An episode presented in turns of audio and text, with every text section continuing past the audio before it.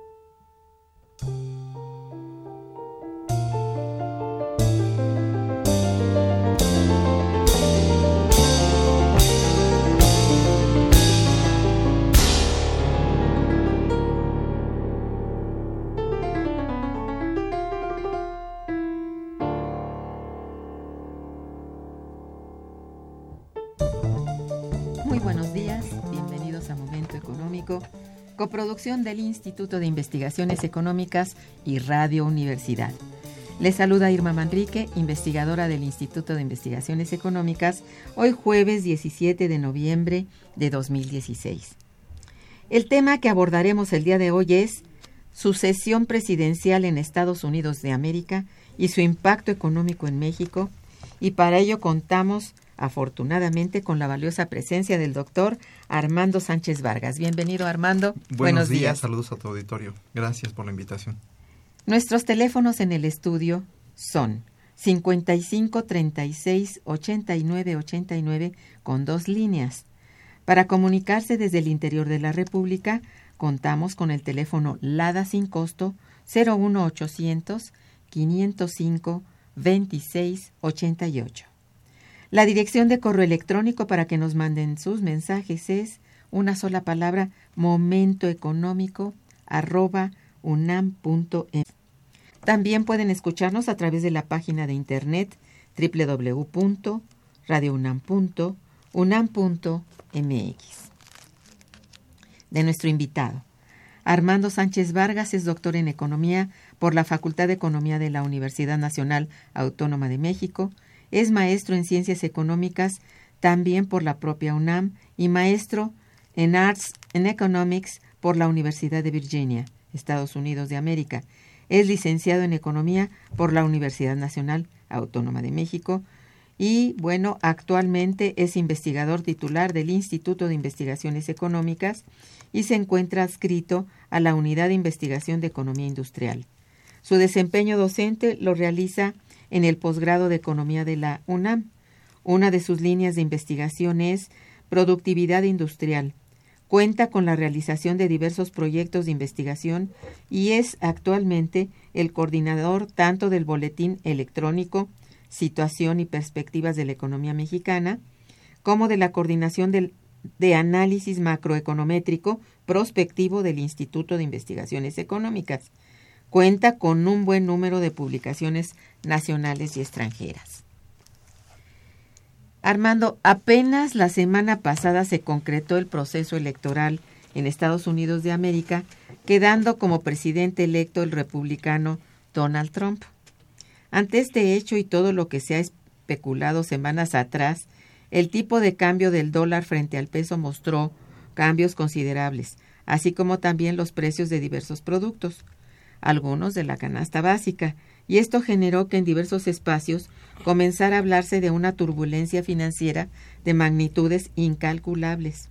Con esto quiero decir que el pánico en este sentido ha sido cada vez mayor y justamente buscamos realizar este programa en Momento Económico con el propósito de informar a nuestros radioescuchas lo que está ocurriendo realmente en estos momentos, tomando en consideración que nos encontramos en el último bimestre de, de este económicamente difícil 2016 y desde luego hemos recurrido a ti, pues realizas a través del boletín cuatrimestral prospectiva de la economía mexicana el análisis de la misma y por ello entonces comienzo por solicitarte nos hables del estado que guarda este renglón tan importante hasta el momento, pero dejando un poco de lado el proceso electoral del vecino del norte. Eh, es decir, cómo se ha comportado la economía mexicana durante este último cuatrimestre de 2016. Eh, Poniendo ahorita un poco al margen de lo que queremos hablar con respecto a las elecciones de Estados Unidos. Ok, perfecto. Sí, eh, bueno, eh, la economía mexicana ha tenido un comportamiento, como ya hemos dicho muchas veces en tu programa, mediocre. Este, el trimestre eh, anterior, bueno, la, economía creció alrededor de 1.9% el trimestre pasado. Este, generalmente los pronósticos apuntaban más arriba. A principios de año todo el mundo estaba afirmando que íbamos a crecer al, más allá del 2.3%. Ah, ahorita ya este, eh, han bajado esas, este, esas estimaciones. La creación de empleos, este, digamos, en tasa interanual pues no ha, no ha crecido más allá de 600 mil empleos. Sabemos que tenemos déficit de empleo este, y eh, tenemos un déficit comercial muy alto. Muy alto, sí. Muy alto. Tenemos este, el déficit en, la, en el gasto público también. Este, la mayor parte de los indicadores son negativos, nos colocan en una posición de, de, fragilidad, ¿verdad? Sí. de fragilidad este, en varios aspectos. Entonces, eh, pues en, en, el, en términos económicos es, ha, eh, ha, sido un entorno difícil y complicado este, no se han cristalizado las inversiones necesarias para este para que la economía crezca. No sabemos si el próximo año y yo creo que con muy poca certidumbre podemos decir que va, va, va a suceder sobre todo este último año no que el, que ya antes de, las próximas elecciones. Entonces al final del día eh, creo yo que hay este, no solo eh, factores eh, habría que analizar la economía mexicana en términos de dos tipos de factores. Los de corto plazo que tienen que ver ahorita con una gran incertidumbre y una gran volatilidad, ¿verdad? Por todas estas variables que hemos dicho. Este, y por el otro lado, eh, en el largo plazo no se ve que se esté consolidando una estrategia de crecimiento de, de, largo plazo para enfrentar eh, las situaciones eh, problemáticas, ¿no?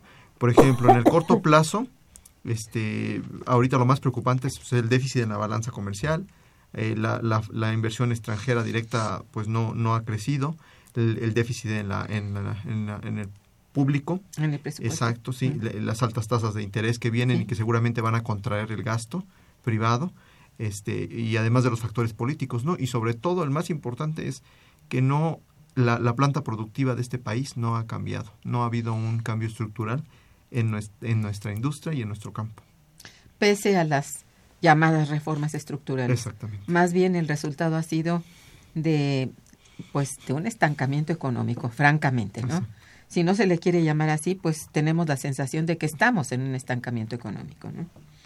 Bien, ¿cuáles son, bueno, a tu modo de ver, las principales razones por las que se ha dado un tipo de cambio del dólar frente al peso tan inestable durante las últimas semanas? Ajá, bueno, en realidad aquí están estos eh, factores, ¿no? El eh, la mayor parte habla de lo siguiente, la mayor parte de la gente, de, la gente, de los economistas dicen lo siguiente, hay eh, la volatilidad del tipo de cambio se puede atribuir a que, a que tenemos un déficit grande en la balanza comercial, tenemos un déficit público grande, lo cual estas dos situaciones nos hacen eh, con, nos aumentaron la deuda, ¿verdad? Un, un, tipo de deuda que tenemos y que nos hace frágiles ante ataques especulativos y que puede, podría generar crisis financieras si no son controlados. También se atribuyen a, digamos, a, factores políticos, ¿verdad? Como los que hemos estado atravesando, por ejemplo, las elecciones de Estados Unidos, etcétera. Pero este, eh, yo creo que estos factores impulsan eh, el tipo de cambio, ¿verdad?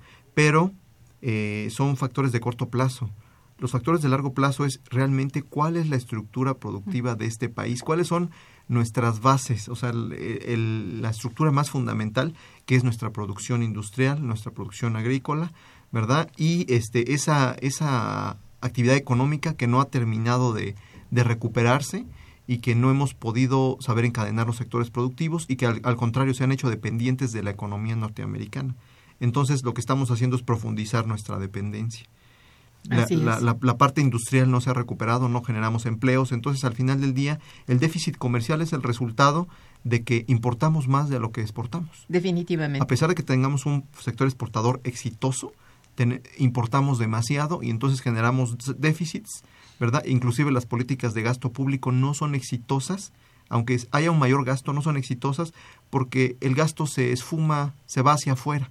Los, lo- los, los impactos que debería tener al, al interior los generamos en otras economías porque importamos demasiado. Eso es. Entonces- e importaciones más caras, Exactamente. cada vez más caras. Entonces el, el insumo de lo que se exporta es exagerado y esto pues no, no deja un remanente que normalmente pudiera ocurrir, ¿verdad? En, en el- la balanza comercial, y básicamente. nos hace vulnerables Así es. ataques especulativos. Entonces el dólar está asociado a eso también. Sí, ahorita digamos que el asunto de las de la las elecciones en los Estados Unidos fue, digamos, un, una chispa que, que detonó el- lo que ya estaba, vamos, de hecho, la, como has dicho ahorita muy bien, toda la economía está muy mal, está sobre bases muy frágiles y, y al futuro no se ve con claridad un panorama eh, positivo, sino por el contrario. Entonces esto, aunado a, al- a las especulaciones que ha generado el proceso electoral de los Estados Unidos, ha dado como consecuencia pues un tipo de cambio demasiado vulnerable. ¿verdad? Exacto. Sí, muy bien. Eh, uno de los temores que existe actualmente en materia económica es que la Reserva Federal de Estados Unidos de América el próximo 13 o 14 de diciembre, así se dijo, incrementará las tasas de interés y es entonces que se espera nuevamente un incremento del tipo de cambio.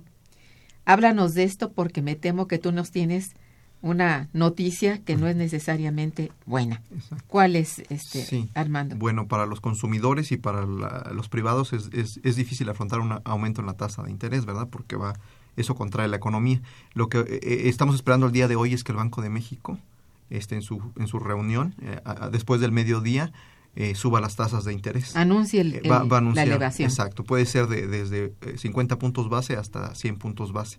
Eh, esto para, digamos, la, la incertidumbre internacional tenemos que enfrentarla de alguna manera. El Banco de México ya está muy forzado, ¿verdad? El, el tipo de cambio puede seguir teniendo este comportamiento volátil, entonces es alta, es, yo digo ya casi cierto que vamos a tener un anuncio en tasas de aumento de tasa de interés en México y anticipada inclusive a lo que haría la Reserva Federal de 13. Estados Unidos. Este eh, probablemente hasta inclusive traten de aumentarla un poco más para que cuando venga el anuncio del, de, de- de la Reserva Federal en diciembre este haya un margen no Eh, digamos eh, lo, lo aumentamos un poco más para evitar la salida de capitales y para controlar toda esta situación de, de incertidumbre financiera no para controlar para que el Eso tipo de cambio no siga esa, esa trayectoria creciente que ha observado en los últimos días y, mantener eh, esa volatilidad y esa incertidumbre que están generando en el país demasiada demasiados riesgos, ¿no? De hecho, sí. Esto, bueno, es una muy mala noticia para, eh, para todos nosotros porque tenía, no sé cuánto tenía de estar más o menos fija la tasa de interés. ¿Cuánto tiempo ha estado? Como, como dos años. Sí, la, la última elevación la subieron a 4.75. Ahorita Sí. se va a ir como a 5.50, yo creo. Sí, es, creo que es muy fuerte. ¿no? Exacto, ya, ya es una tasa de interés alta. Entonces, ahorita, este, pues el gasto privado se va a reducir, ¿no? De hecho, hay que tener mucho cuidado ahorita en el buen fin, porque Eh, sí, sería muy bueno advertir que esto este, hay que tenerlo en cuenta. endeudarse ahorita con Sí, tasas crecientes y, y que son- pueden ser muy variables es complicado. Es eso, que, que son más bien tendentes al- a la elevación. Exacto. Y, y este, esto es importante porque el, el consumo privado ha sido uno de los elementos que ha impulsado el crecimiento del país en los últimos Así es. trimestres. Así es, y se tiene una expectativa muy fuerte acerca de lo que se derrama en, en consumo durante esta época, pero pues hay que tener mucha precaución, la verdad. Exacto. Sí, porque esto pues no es un juego, ¿verdad? El- la elevación de- del, del precio del dinero pues es un elemento muy delicado. Exacto. En fin, Y bueno, ya para esto tenemos, hay ya algunas llamadas de nuestro público. Si me permites, voy a leerte. Eh, Andrés Mejía te felicita y felicita a nuestro programa. Gracias. Dice, estamos en un retroceso y decadencia económicos porque las plantas industriales se han cerrado. Además de la caída en la agricultura y la pérdida del petróleo y la electricidad, nos han vuelto vulnerables. Efectivamente. Es una observación. Son los problemas estructurales que no se han resuelto. Exactamente. Y esto, pues ahí, ahí lo tenemos y tiene toda la razón don Andrés Mejía. José Guadalupe Medina también felicita, te felicita, dice, ¿cómo pueden evitarse o controlarse los factores especulativos del valor del peso en relación al dólar? Bueno, es precisamente lo que está tratando de hacer el Banco de México subiendo la tasa de interés. Esa es la forma como eh, la ortodoxia económica maneja eh, las tasas de interés. ¿no? Es, hay diferentes maneras, pero generalmente lo que esperamos es elevaciones en la tasa de interés ¿verdad? para evitar que haya más volatilidad. Exactamente. Pensando en que, bueno, una tasa de interés mayor frente al, a la tasa de interés de los Estados Unidos significa ser más competitivos para atraer capital. Para que no haya fuga de capitales. Bueno, que no haya fuga y atraer los que se pueden. Exactamente. Bien, pues vamos a hacer una, una breve pausa musical y regresaremos. Quédense con nosotros. Está escuchando Momento Económico.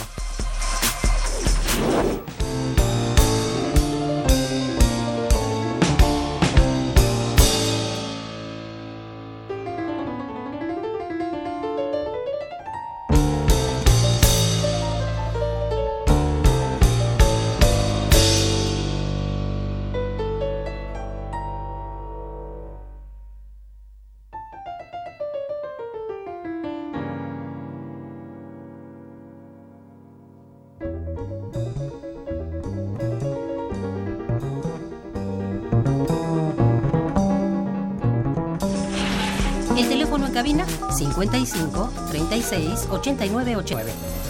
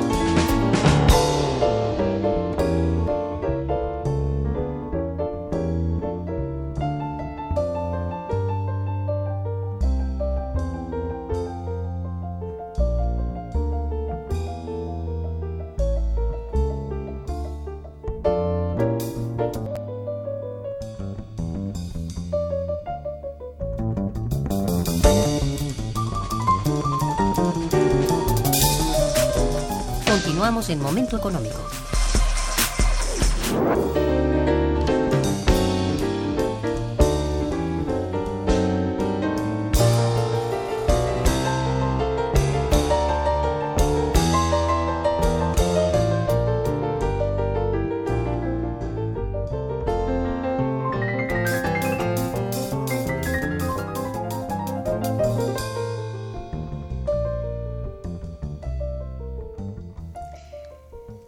Pues este digo, la circunstancia es, es delicada y a ver aquí te, te pido opinión acerca de la postura de tu postura respecto al nuevo presidente de los Estados Unidos de América con relación a modificar el Telecán. Es decir, ¿serían consecuencias demasiado graves? ¿Sería preferible? ¿Qué piensas tú de, esta modificación o desaparición del Telecán? Ok, bueno, para ser este, más este, puntuales, voy a hablarte de dos este, ejercicios que hemos hecho con el modelo macroeconométrico del Instituto de, Investigaciones Económicas de la UNAM. Este, por ejemplo, supongamos que hubiera que, que pudiera repatriar, eh, es, digamos, regresar a, a los a los, a los a la gente indocumentada de Estados Unidos o que lograr retener las remesas. Por ejemplo, eh, si bajaran las remesas en una cantidad grande, digamos, la mayor parte de las remesas, podría tener un impacto de 0.4% del PIB. Es decir, si en, en el primer año, por ejemplo, si en 2017 lograra repatriar una buena parte de la gente y dejáramos de tener los flujos de remesas que estamos teniendo hoy día, eso afectaría el PIB en vez de crecer 1.8 como lo tenemos pronosticado, 1.7 como lo tenemos pronosticado en nuestro modelo para el año que entra. O sea, México crecería en 1.7 el año que entra si no pasa nada. Pero si mm. detuvieran las remesas, ¿verdad? Eh, que es un escenario hipotético, en vez de 1.7 creceríamos 0.4% menos, es decir, alrededor de 1.3. O sea, el impacto económico de una sola de esas medidas sería grave en términos de PIB y de crecimiento de empleo, obviamente de bienestar de las familias. ¿verdad? Sería negativo. Exacto, eso es Sería un decremento. Por, exacto, un decremento eh, en, en, digamos, en el consumo de las familias aquí en México, por ese hecho, porque este consumo está muy asociado a las remesas que le llegan a las familias, ¿no? E, ese es un punto. Por ejemplo, otro punto en la industria. A nivel industrial se está pensando que eh, puede imponer aranceles.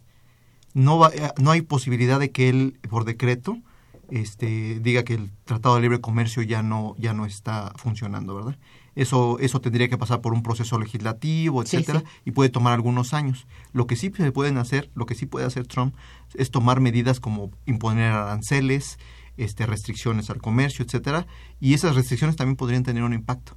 Y de hecho, nuestros cálculos que hemos hecho para diferentes industrias sugieren que habría un impacto negativo el próximo año en casi en, el, en la producción industrial en cada una de esas industrias. En, en el próximo año. Obviamente este impacto no sería permanente, ¿verdad? Para el otro año, para el 2019, la industria empezaría a recuperarse, pero al final del día, en, en, este, en el periodo de Trump, en lugar de crecer la industria al 3% como generalmente lo hace en promedio, pues tendríamos crecimientos de la industria mexicana de alrededor de, no sé, 1.4, 1.3, perderíamos muchos puntos porcentuales del PIB, con eso crecimiento y nuevamente bienestar de las familias. Se dice, mm, algunos analistas, Mm, sobre eh, estudios de economía industrial plantean que es tan fuerte la industria automotriz en México que probablemente no sea tan fuerte el impacto de lo que ha dicho Trump respecto a imponerles eh, impuestos, impuestos, ¿verdad? Valga la redundancia, hacer impuestos, eh, plantearles impuestos a las em, empresas norteamericanas instaladas en el país. ¿Tú cómo ves esto? No, definitivamente yo creo que sí es fuerte la industria, pero te digo, las estimaciones que hemos hecho es que sí tendrían un, un año muy difícil en el 2017, con en lugar de tener un crecimiento tendrían un decrecimiento la industria automotriz también, si, con que les impongan algunos impuestos. Se, se, recuperaría, obviamente, pero eh, sería gradual y también dependería de que, de que la las medidas que tome Trump sean solamente un impuesto, porque si empieza a imponer más restricciones, probablemente sería complicado. Entonces, el mejor de los escenarios sería que, que, Trump no tome ese tipo de medidas, pero hay mucha incertidumbre sobre su comportamiento. Es, es muy errático este, y, en lugar de, estar dando confianza, que eso creo que es un, es, es un error de, de este señor, porque está generando más incertidumbre a nivel mundial. Y entonces la incertidumbre se traduce también en caída del crecimiento económico. En una crisis acelerada. Exacto. En lugar de darle certidumbre a los empresarios, de darle certidumbre a los gobiernos, se está generando nerviosismo en el corto plazo. Y entonces mm, el no saber qué va a hacer nos eh, genera las economías que somos muy dependientes, como México, de las exportaciones de Estados Unidos, 80%, este, definitivamente nos ponen una, en aprietos muy, muy severos, no solo a nivel de comercio, también a nivel de migración, ¿no? Este, sabemos que Obama, por ejemplo, repatrió 600 mil personas al año durante los, sus tres primeros años de este segundo mandato. Parece que va, va a haber más, más repatriaciones, ¿no? No sabemos a qué nivel, entonces también eso va a generar problemas con las remesas, problemas con el consumo. Este, es una situación delicada este, y pues de, eso vamos a ver los resultados después de enero, ¿no? Cuando él tome el, el poder. Bueno, hasta ahorita, ¿qué tanto ha afectado a nuestra economía la variabilidad del tipo de cambio de nuestra moneda frente al dólar durante el año, es decir, qué es lo que se ha visto más afectado hasta ahora que es, pues ha sido el, año más asiago en estos terrenos, ¿no? Sí, bueno, sobre todo lo, lo, que ha sucedido de inmediato con el tipo de cambio es, es este, pues salida de capitales, ¿no? Este, que podrían haber que, podrían haber estado dirigidos hacia inversión y crecimiento y empleo. Este inflación verdad eh, eh, todavía ya empieza a ser evidente pero el año que entra la inflación va a estar por arriba de la meta seguramente y la inflación pues le pega a, la gente con salarios más bajos no es precisamente ese es un impuesto muy regresivo. Este vamos a tener ahí una inflación más alta.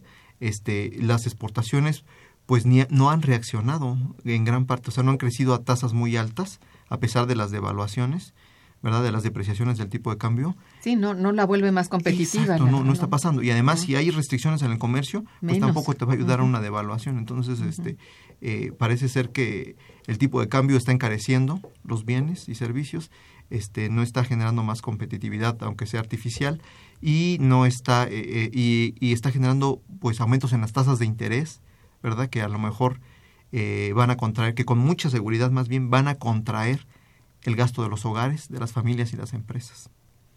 Sí, el, el panorama es bastante grave, por decirlo de, de la mejor manera. No, no es, no es especulativo en este, eh, vamos, hablándolo así, sino es muy probable porque estamos precisamente fundamentados en, en, en las cifras en las cifras ya reales de balanza de pagos, de presupuesto público, de consumo, de baja de, digamos, de la, del poder adquisitivo de las familias, porque sí, pues en, la medida en que suben los precios y que han ido subiendo, naturalmente, el poder adquisitivo se, se va aminorando. Y si pensamos en que normalmente el salario en general de la población es más bien malo, no remunerativo realmente, eh, pues la circunstancia es de, de, ir hacia una pobreza generalizada. Exactamente. El, el problema precisamente en, en, Estados Unidos, y creo que se ha discutido mucho, es que el sistema como ha estado funcionando a nivel mundial eh, eh, ha generado mucha riqueza, pero no se ha distribuido. Así es. O sea, eh, sí, la, globalización genera mucha riqueza, pero el problema ha sido que hasta inclusive en Estados Unidos, y ese es precisamente el voto, el voto que tuvo en contra de Hillary Clinton, el, voto de, aquellas personas que han sido muy afectadas por el, por el sistema, y por eso le llaman voto antisistémico. La gente votó contra contra el sistema como está como tal y por eso este es que es eh, es bien complicado que que que haya medidas. Era muy complicado que hubiera medidas, pero ahorita con lo de Trump y todo esto, ojalá que las medidas no se vayan a traducir más bien en una cerrazón de países, ¿verdad? O guerras comerciales o ese tipo de cuestiones que son más complicadas. Creo que están muy a la, a la mano las guerras comerciales. Exacto, sí. Sí, por la, eh, porque la situación de los chinos y de, bueno, de, de varios países latinoamericanos, particularmente de Brasil, es desesperada también en ese terreno. Entonces, es un tanto eh, la incertidumbre es hasta dónde, porque no, no creemos que esto se vaya a corregir con nada en este momento, si, si la promesa es más bien de amenaza. No, pues me dejas triste, sí. Bueno, ¿y qué? Pues bueno, ¿qué ocurrirá en materia de empleo eh, al cierre de este año y al comenzar 2017?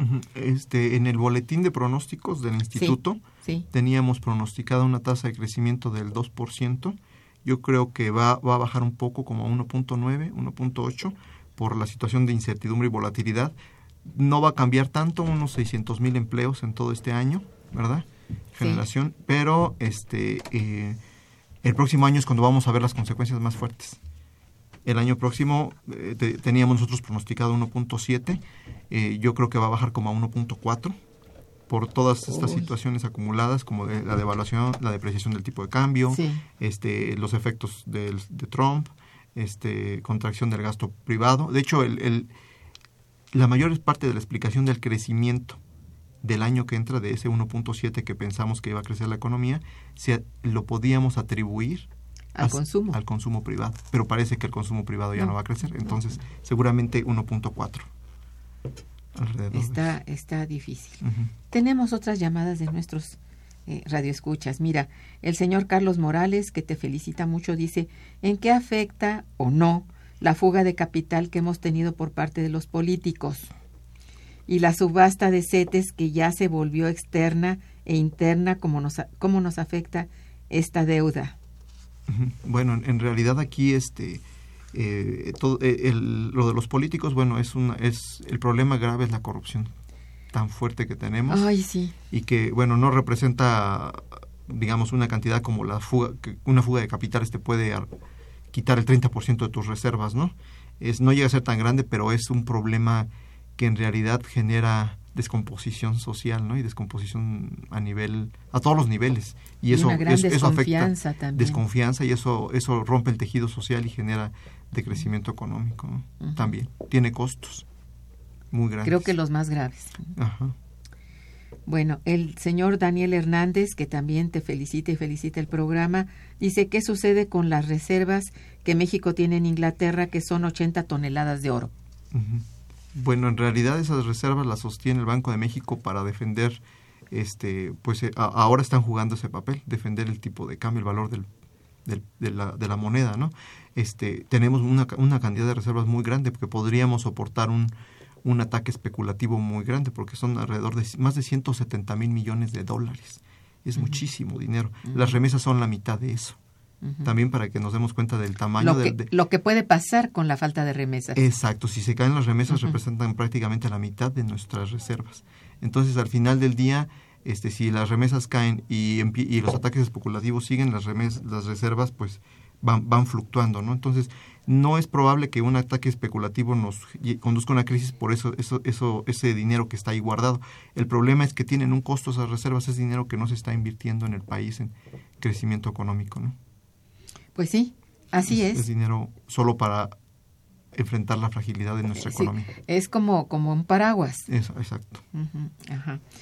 Fernando Almanza también te felicita mucho. Dice, los mexicanos debemos gastar menos para ayudar a México al no consumir en productos superfluos. Pues bien dicho, Eso sí. eh, tiene mucha razón Sí. y ojalá todos seamos conscientes de esto. Eh, Gilberto Sánchez también te felicita y felicita al programa. Dice, hay que combatir a Trump y al neoliberalismo saliendo a las calles este 24 de noviembre a las 9 de la mañana. La cita es en Profeco, Metro Juana, Juanacatlán, por el no desmantelamiento de la red eléctrica. Eléctrica. Queremos la electricidad como derecho humano. Eh, la de eléctrica, entonces, bueno, hasta me entero ahorita de esto que es una cosa muy grave. Gracias, señor Gilberto, tiene razón y, y qué bueno que hace un- una convocatoria para quejarse ante Profeco, ¿cómo no? Esto es de algo que la sociedad civil debe ser consciente y también no tener miedo de, de hacer este tipo de, de pues de. Sí, sí, manifestar su sí opinión. de manifestar su opinión al menos en, en esto, una ¿no? demo- democracia. Sí, claro. Miguel Ángel González también te felicita, dice, eh, eh, es una investigación la que hace el invitado muy valiosa. Muchas gracias, señor Miguel Ángel González. Bueno, eh, ya decías tú que es muy grave que el país deje de recibir remesas por un cambio en el asunto migratorio propiciado por el nuevo gobierno norteamericano. Esto es muy verdad, pero a ver, esto no es de tan de corto plazo, aunque a corto plazo dice que a 11 millones ya los va a mandar para acá, que ya hay 11 millones que los tiene ya seguramente avisorados, este, pues son los ilegales seguramente, ¿no?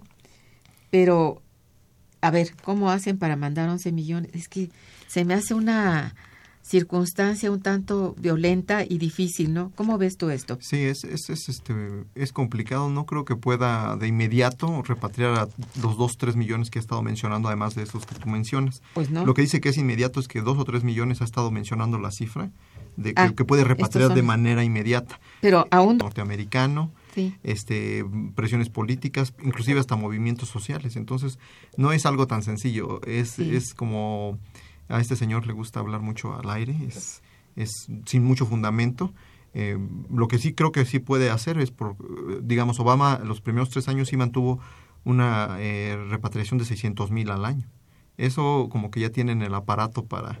para, para, para realizarlo estar- en eh, esa cantidad, ¿no? Exactamente. Sí, yo creo que podría subirlo, no sé, 800 mil al año, pero aún así es un problema este grande, entonces no creo que sea inmediato. Si lo va a hacer, lo va a hacer este distribuido en, en algunos años y bueno, con los impactos que va a tener eso, nosotros tenemos que estar listos por si lo lleva a cabo, pues estar listos porque hay que absorber a esa gente en México, ¿no?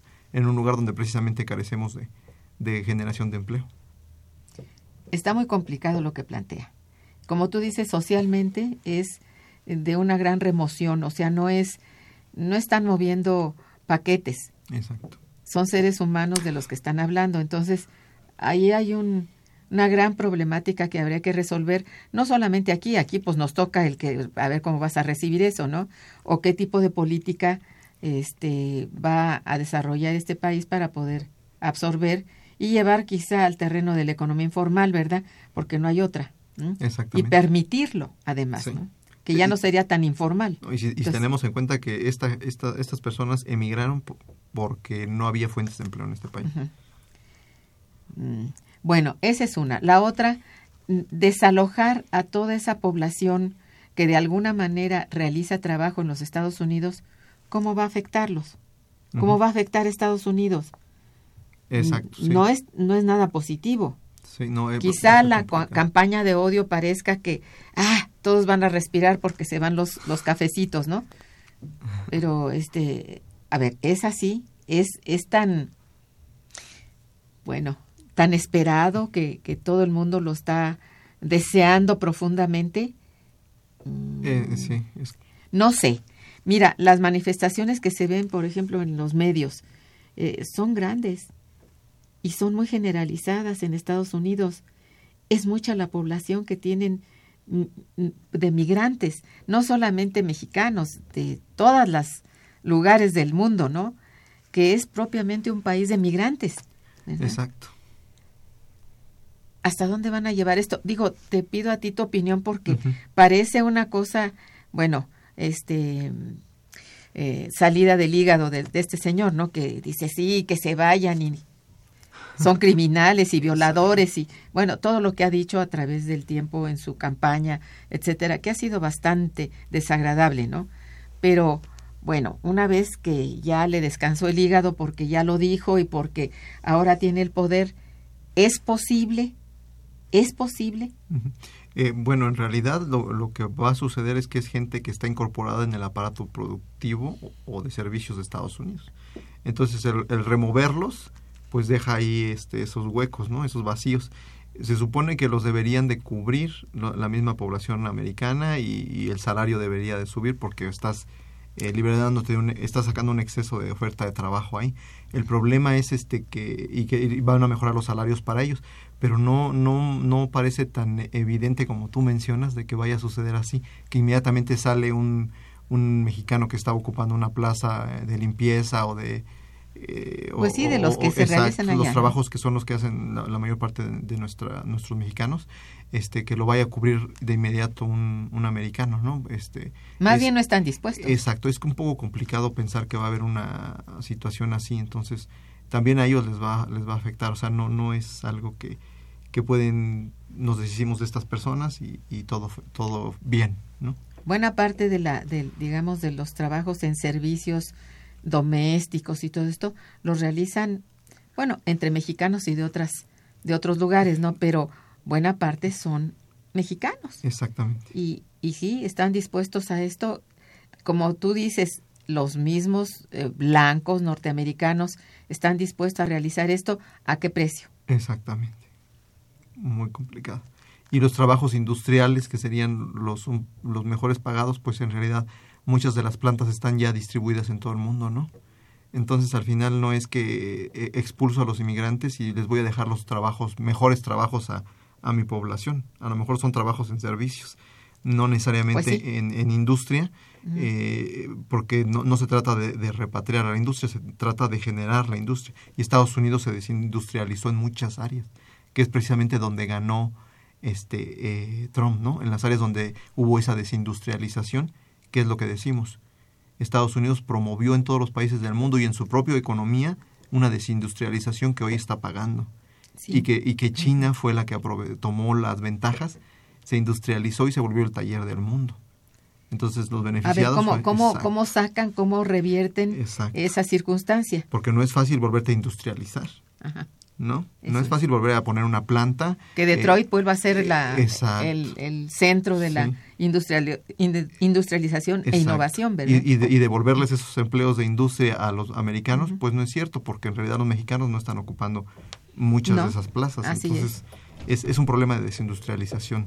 De- puede ser muy, de estas- de estas- puede ser muy grave realmente para Estados Unidos es tomar esa determinación tan violenta. Digamos, yo no dudo, como lo hizo Obama, de estar sacando algunos miles, ¿verdad? Cada año, sí, pero, pero tantos millones como está amenazando, pues, quién sabe, ¿verdad? No sé. Es, es que en realidad es, es lo que estábamos comentando, es un problema de estructura. No, no es un problema de expulsar eh, mano de obra, es un problema de, de- de generar la estructura económica, la industria que, que ya desapareció en Estados Unidos, en esos estados. Si la quiere que volver a llevar las fábricas allá, Exacto, tiene que pensar cómo generar los incentivos para Sí. crear esas industrias nuevamente y que no es un- una cuestión fácil, es, es política económica y política industrial que Sí. también estuvo ausente en sus, este, porque la política fue de, de, de manda- de las industrias de moverse a los lugares donde fuera más barato.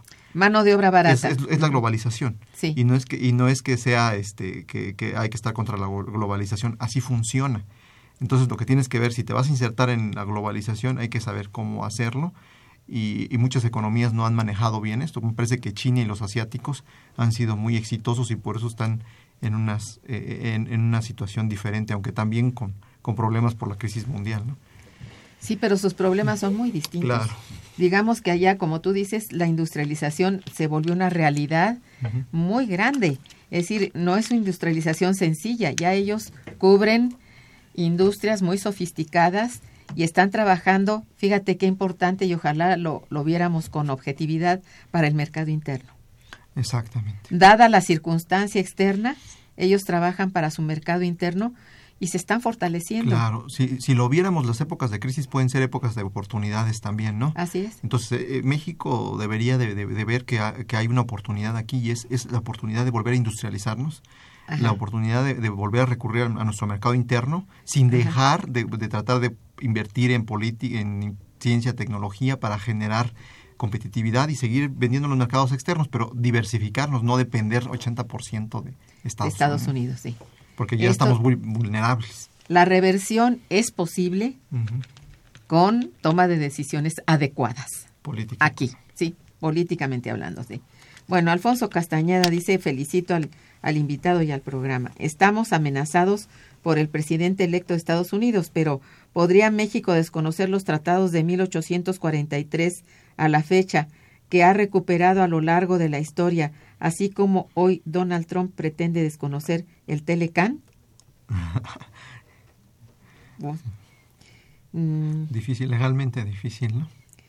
Sí, es que no, no, no es reversible así. No, es no. lo que estamos diciendo, no es, vaya, por eso son etapas de historia. Y esto no se va a arreglar con, con la ira que, con la que habla.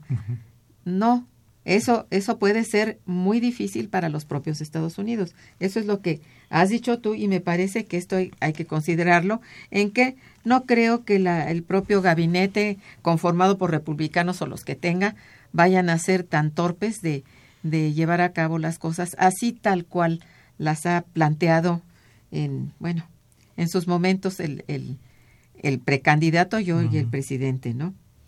Bueno, Andrea Hernández también te felicita y dice, ¿cuál sería la recomendación para el gobierno de Peña Nieto? ¿Qué recomienda el investigador en materia económica para México en este contexto? Aquí es algo que podemos ver inclusive a partir de Estados Unidos, ¿no? Cuando Estados Unidos era la potencia económica y, y como dice Trump, que era grande, ¿no? Cuando grande, cuando América era grande. Eh, después de la guerra mundial, cuando, cuando históricamente si lo revisamos era cuando fue tenía el aparato industrial más fuerte del mundo. Era cuando cuando este tenía esas bases económicas, esa estructura económica que iba más allá de variables financieras o de especulación. Era este tecnología que no tenía este tenía casi pleno empleo de su mano de obra verdad ahora este ese tipo ahora con la nueva revolución tecnológica y todo ese tipo de cosas Estados Unidos sigue siendo un líder pero en ciertas áreas en ciertas regiones si quiere mantener un desarrollo económico en todo su país pues tienen que repensar en eso. Cómo vamos a, a volver a esa este a esas industrias nuevas ahora innovadoras tecnológicas cómo nos vamos a incorporar y, y, y México debería de pensar igual una política industrial eh, en el contexto de la globalización actual, pero con una distribución del ingreso más equitativa. Entonces, es, es repensar, es pensar en las bases económicas, mercado interno actualmente, en colaboración con mercados externos, competitividad, pero pensar en que cómo nos vamos a insertar en los próximos 30 años. No hay que pensar en el corto plazo eh, y, también, también confiar en que el libre mercado se va a encargar de todo. Ya vimos que ya se ha demostrado que es imperfecto, funciona, pero hay que, hay que este, el, gobierno para eso está, ¿no? Para, para tomar decisiones que, que no se pueden tomar desde un punto de vista privado. Entonces, al final del día, es una colaboración, una economía mixta, ¿verdad?, que, que, que, impulse el crecimiento económico. Exactamente. Reentender también lo que es la economía mixta.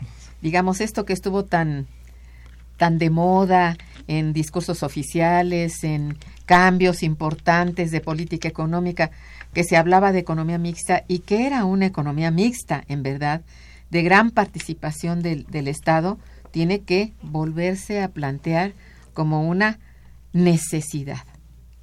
Yo creo que esto, pues digo, si lo si le toca a Peña que él ya se siente con un pie afuera, ¿verdad? Pues que se recompusieran las bases, porque estamos en un momento muy peligroso, en la orillita de la, del filo de la navaja, si este gobierno no nos da, digamos, las bases de seguridad necesarias, porque si hay esas reservas tan grandes en, del país, bueno, vamos a utilizarlas como es debido. Sí, sí está muy en deuda, deuda. No, lo malo es realmente no tener el suficiente, la suficiente creación de riqueza y que se quede, que sea para nosotros. Esto es lo que, pues, no parece este haberse pensado así, ¿no? Sí, es que reducir la, la vulnerabilidad es crear riqueza, como tú dices, crear, producir internamente así es. para nosotros exportar o, o consumir internamente. Claro porque hoy día se ve como la vulnerabilidad del país en tener una cantidad de dinero de reservas para protegernos de ataques especulativos, cuando en realidad ese, ese dinero haría menos falta si, si fuéramos una economía con menos déficit y que, y que el gasto público tuviera realmente un impacto, un efecto multiplicador de, de mediano y largo plazo, que no lo está teniendo. Ahorita, por ejemplo, cualquier gobierno que llegue, a, por ejemplo, a México, nuevo gobierno, no sé, después del 2018, sabemos que no es tan, tan el, el gastar no es la solución, No es, no es una solución tan clara, sí genera, sí genera impactos, pero genera mucha importación. Entonces hay que, hay que cubrir por ahí. ¿Cómo cubrimos la importación? Pues hay que producir muchas cosas internamente y hay que reconstruir el aparato productivo, incorporar a la gente, capacitarla, generar capacidades de oferta, productividad, todo eso es, es, es importante. Pero hay que, hay que hacer énfasis en desarrollar eh, la economía completa, no solo un sector como el exportador, ¿no? Eh, es. Es, microempresa, la microempresa está abandonada en este país. Ese es el problemón que tenemos, ¿no? Sí, realmente, como tú dices, no es de que si se gasta o se gasta mucho o poco, si vemos cómo está planteado el presupuesto, el recorte del presupuesto, torpemente se está reduciendo el, el, el presupuesto en educación. Dios mío, dices tú, pero ¿cómo, cómo va a ser eso? Y en salud. Y en, bueno, a ver, este, no estamos realmente en favor de lo que está ocurriendo con los recortes. De verdad, es con este tipo de, de presupuesto que según esto es el más patriota, porque esto nos va a poner ya eh, ahorrando dinero del país. Bueno, a ver, el ahorro que se lo lleven los gobernadores, estos que ahora han resultado tan corruptos y tan delincuentes, no, por favor. Hay que poner orden en la casa, ¿verdad?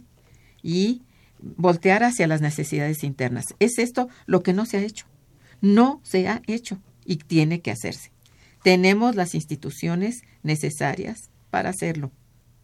Tenemos los recursos materiales y humanos ¿eh? y naturales, por ende. Entonces, no hay que voltear para todas partes. Aquí, aquí tenemos, creo, el principio de la solución. No digo desligarse de la globalización, eso no se puede. No, no, no. No, pero sí voltear hacia adentro para poder hacer lo que los chinos, caray, digo, cómo no se, no se sensibiliza el gobierno acerca de estos, este tipo de, de ejemplos, ¿no? No, ¿verdad? Es- Qué es pena. complicado, sí. Sí. Sí, repensar la política económica impli- implicaría este pensar en, en autonomía de este país, ¿no? Sí. En, eh, cómo vamos a, a ser menos dependientes. Ca- caímos después de tres décadas de, del manejo este que hemos tenido, este pues mucha dependencia, ¿no? Y entonces somos somos muy vulnerables. Sí, Muy esto ya no puede ser. ¿eh? Haber desbaratado toda la planta productiva para hacer este maquiladores, hombre, que se le ponga un punto a esto y, y se recupere. Se puede, porque sí se puede recuperar eso. Y también no se trata de sacar a las transnacionales, No, hay no. que trabajar con ellas, las que ya tenemos adentro. Mira todo este corredor central de, de producción entre Guanajuato, eh, pues los, los estados centrales que han contribuido tanto para la producción industrial, incluso, bueno, de la manera como está planteado, ¿no?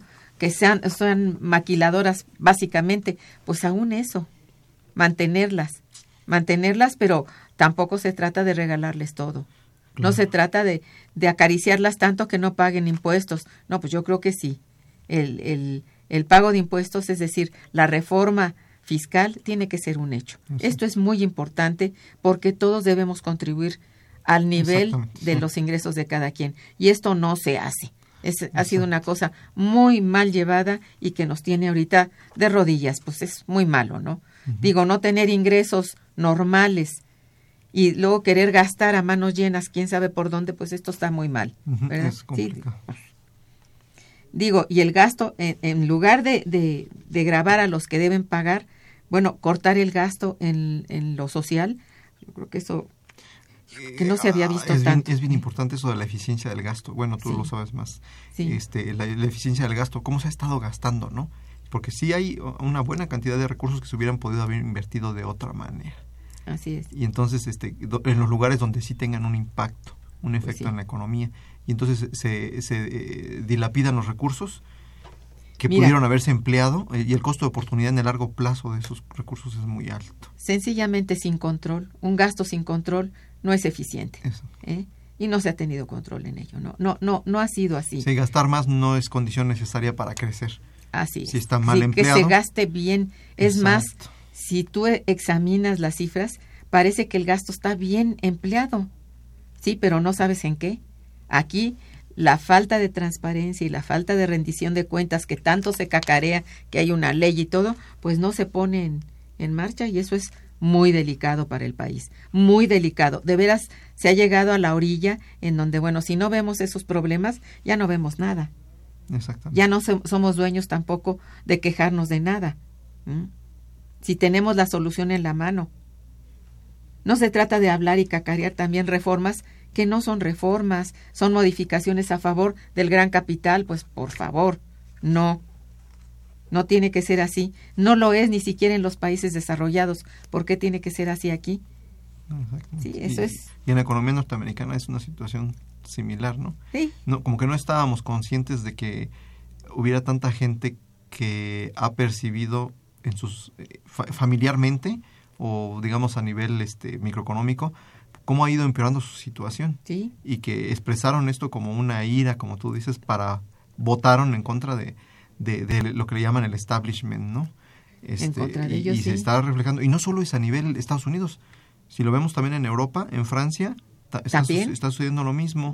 En Inglaterra es, es un disgusto global, o sea, es un disgusto respecto a las medidas que ha llevado a la globalización. Entonces, si no hay un repensamiento a nivel global del, del, del, del sistema, ¿verdad? Este, pueden llegar a haber conflictos más grandes, ¿no? ya los hay. Ya, son muy delicados, ya son muy, muy feos y ya hay que prepararse, porque la reacción en general del- de, la- de las poblaciones en el mundo no es de estar yendo como sea. No, no, eso no. Sencillamente esos movimientos migratorios tan espantosos que se están dando, bueno, ¿qué? Toda esa gente que la van a tener reprimida en, en un gueto ahí. No, no, este tiene que ser un cambio, un cambio muy importante de que es un, pensamiento. problema, un problema global. ¿no? Sí, es un cambio de ideología. Exacto. Re- repensar la forma como ha estado funcionando el sistema económico hasta Sí. la fecha y, Sí. y pues tendrían los gobiernos que tomar medidas, ¿no? Medidas Así para es. hacer cambios, distribuir el ingreso y generar oportunidades, ¿verdad? Y este yo creo que los problemas migratorios tendrían que ser menores si se toman esas medidas, ¿no? O sea, Sí. hay que hacer cambios ahí. Así es. Digo, ¿qué va a hacer la gente sino irse de donde no encuentra respuesta? Pues eso no lo pueden detener con nada, Sí, con sí. nada. No, ya pueden levantar los muros cuatro veces. Exacto. Las ciudades prósperas siempre van a ser atractoras. La gente se va a ir para allá. Así Enca- es. Sobre todo si, si están desprotegidos y además llevados a un límite, ¿no? Mm, así es. Bueno, por último, tenemos la llamada de Elena González, que felicita al invitado y al programa. Hasta me tocó felicitación. Dice, por mantenernos actualizados y enterados de las principales problemáticas. Pues a sus órdenes, señorita Elena González. Para eso es este programa. En verdad, agradezco mucho la presencia de Armando, porque es un hombre muy sensible, un, un gran investigador. Como ustedes ven, ha hecho cálculos muy certeros, ¿verdad? Sobre el crecimiento del PIB. Ahora tenemos que el, el- el PIB realmente no va a crecer más que lo que había planteado en la prospectiva pasada, que es 1.9. De este trimestre el, modelo arrojó 1.9 y fue de 1.96, entonces así- está Este- siendo muy muy certero. Felicidades por el cálculo. Como ustedes ven, nuestras publicaciones electrónicas, esta que está a cargo del doctor Armando Sánchez, pues está dando los resultados muy buenos. Léanla, véanla y estén al día sobre estas cuestiones, ¿no? Agradezco muchísimo la presencia de Armando, de verdad en todo lo que vale. Y todos los a los radioescuchas que les interesó, atienden y participan, muchísimas gracias también.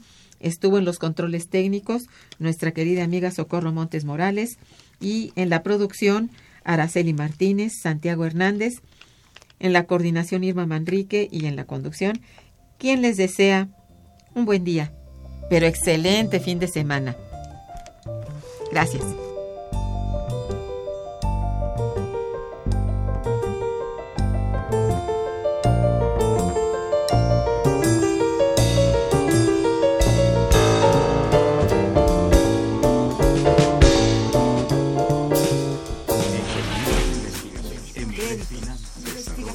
Momento económico. económico. Radio UNAM y el Instituto de Investigaciones Económicas presentó Momento económico. Momento económico.